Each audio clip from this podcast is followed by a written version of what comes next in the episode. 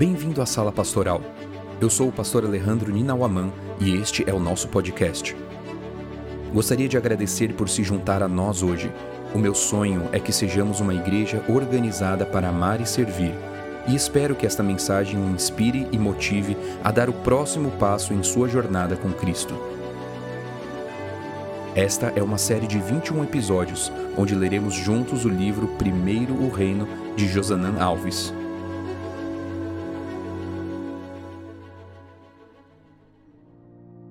Capítulo 18 A Estranha Matemática do Céu, Parte 2 Essa questão de dar não é deixado ao impulso. Deus nos deu instrução a esse respeito. Ellen White. O importante não era a porção, e sim a proporção. Os ricos davam uma pequena parcela de sua abastança, mas a viúva deu tudo o que tinha. Warren Wiersbe no capítulo anterior, vimos que a estranha matemática do céu observa os seguintes critérios: primeiro, o sacrifício que envolve a entrega feita, segundo, o percentual que ela representa, e terceiro, o sentimento com que ela é dada. A oferta da viúva envolveu um grande sacrifício e foi fundamentada em um percentual. Como sabemos disso? Leia novamente o seguinte verso.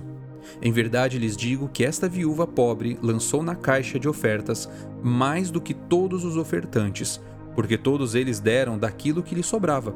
Ela, porém, da sua pobreza, deu tudo o que possuía, todo o seu sustento.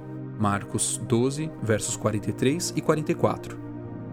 Jesus afirmou que a viúva ofertou mais que os outros. Se o critério for valor, isso não seria verdade, mas se o critério for percentual, então a afirmação é verdadeira.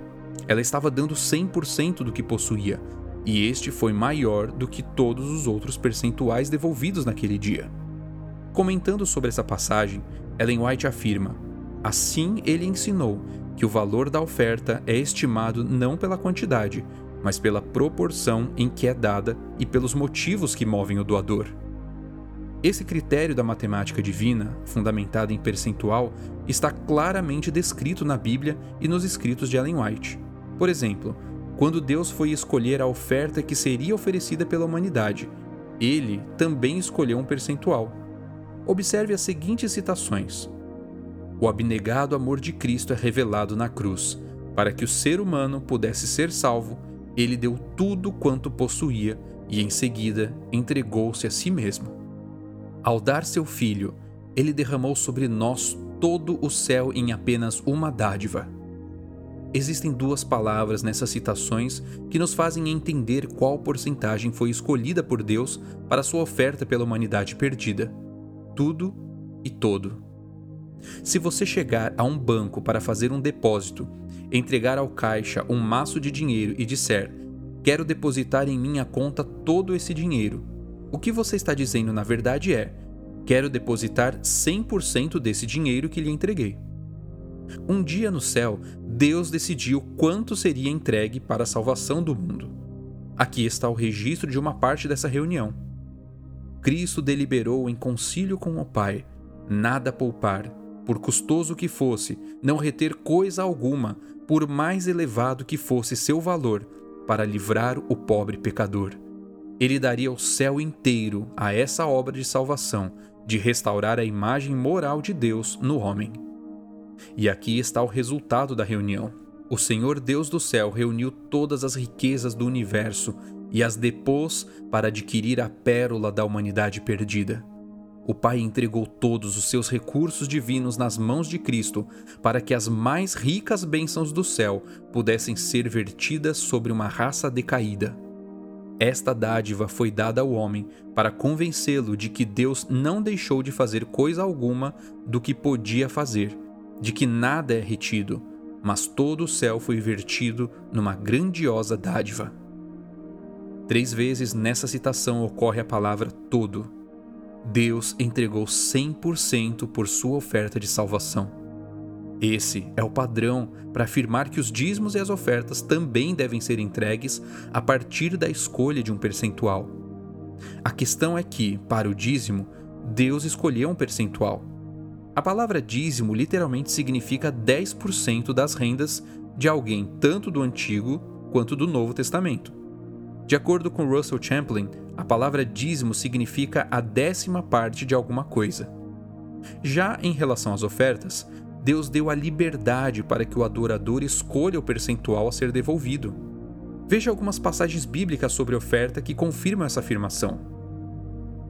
Mas cada um oferecerá na proporção em que possa dar, segundo as bênçãos que o Senhor seu Deus lhe houver concedido. Deuteronômio 16, verso 17. Você percebeu a palavra proporção? A proporcionalidade era praticada nos regulamentos divinos da vida religiosa e civil do Antigo Testamento. Na orientação para a adoração, quando os homens fossem ao templo, deviam dar ofertas na proporção em que pudessem dar, segundo a bênção de cada um.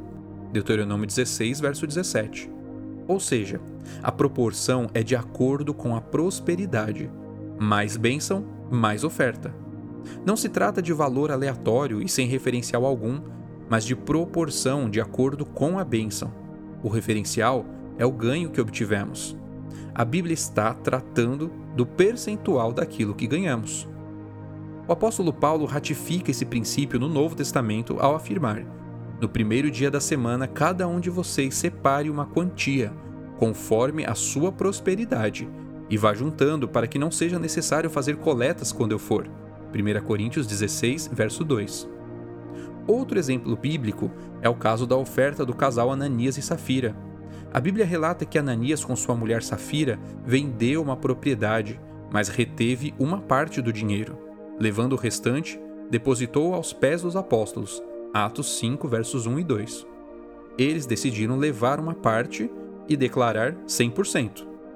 A resposta de Pedro foi contundente: Ananias, por que você permitiu que Satanás enchesse o seu coração para que você mentisse ao Espírito Santo, retendo parte do valor do campo? Atos 5, verso 3.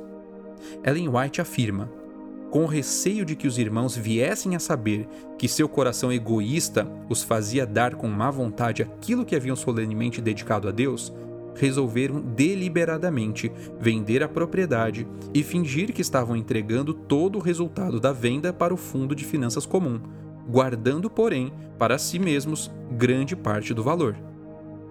O erro deles estava em mentir em relação ao percentual que fora por eles escolhido para oferta. No sistema bíblico de dízimos e ofertas, as quantias entregues por pessoas diversas certamente variarão muito, uma vez que são proporcionais às rendas. Quanto mais ansioso deveria estar cada fiel mordomo quanto a aumentar a proporção das dádivas a serem colocadas no tesouro do Senhor, do que de diminuir suas ofertas um i ou um tio que seja. O percentual das ofertas pode ser reavaliado na medida em que as bênçãos de Deus aumentam na vida financeira. Lembro bem o dia em que eu recebi pela primeira vez um pagamento por meu trabalho. Era um pequeno valor, mas o fruto da bênção de Deus sobre meu esforço. Decidi naquele momento devolver 10% do dízimo e 3% como oferta. Anos depois, eu consegui o meu primeiro emprego e percebi que os 3% de ofertas já não correspondiam às bênçãos recebidas, e decidi então refazer o percentual de ofertas para 5%. Anos depois, Deus me deu uma esposa maravilhosa. Agora eu estava completo. Resolvi então, como gratidão, reestabelecer o meu percentual de pacto, e desde então a cada ano eu reavalio o meu percentual de ofertas para manter ou aumentar o percentual escolhido. No início de minha vida, 3% representavam sacrifício. Hoje, não representam mais. Por isso, preciso reavaliar o percentual olhando para as bênçãos recebidas. Um bom resumo seria: primeiro, as ofertas e os dízimos devem ser entregues com base em um percentual. Segundo, Deus escolheu o percentual do dízimo, o adorador escolhe o percentual das ofertas. Terceiro, essa é a maneira de os dízimos e as ofertas não serem entregues por impulso ou de maneira impensada. Quarto, não posso modificar o percentual do dízimo, pois já foi estabelecido por Deus, mas devo sempre estar desejoso por aumentar a proporção das ofertas entregues na causa de Deus. A pergunta que podemos fazer nesse momento é: por que esse princípio de proporcionalidade é importante? Por que não posso abrir a carteira na hora do ofertório e escolher as notas que serão entregues como oferta? A seguinte história pode nos ajudar a encontrar a resposta. Certo dia, um pai estava separando os valores de dízimo e oferta para levar à casa de Deus no sábado seguinte. Ele sempre pedia a ajuda dos filhos para essa atividade. A intenção era ter a oportunidade de ensinar às crianças os valores do reino de Deus e os princípios de fidelidade. Naquele mês, a família estava devolvendo os dízimos e as ofertas do salário, do 13º salário e de uma ajuda financeira que havia recebido de um parente próximo. Aquele pai havia decidido devolver uma quantia de 15% de ofertas. Quando os cálculos terminaram e as crianças viram o valor total, perceberam que era uma pequena fortuna na perspectiva delas. Ficaram abismadas e disseram: Pai, é muito dinheiro. Tem certeza de que você vai entregar tudo isso de dízimos e ofertas? O pai, notando uma ótima oportunidade de ensinar os princípios da fidelidade, respondeu: Filhos, vocês não sabem como eu estou triste de entregar só esse valor. Eu queria entregar um valor dez vezes maior de dízimos e ofertas, pois um valor dez vezes maior seria a proporção de um valor recebido de Deus dez vezes maior. Quando entregamos muito, quer dizer que Deus nos tem dado muito. Você entende? A devolução proporcional representa o reconhecimento da proporcionalidade das bênçãos recebidas. Para devolver um percentual de dízimos e ofertas, eu tenho que inevitavelmente calcular as bênçãos recebidas de Deus. E olhar para as bênçãos recebidas deve nos levar a expressar nossa fidelidade a Deus. Hoje, quero convidá-lo a orar e estabelecer o seu percentual de ofertas. Se você já devolve as ofertas com base em um percentual, pode nesse momento orar e manter o percentual escolhido ou restabelecer o percentual.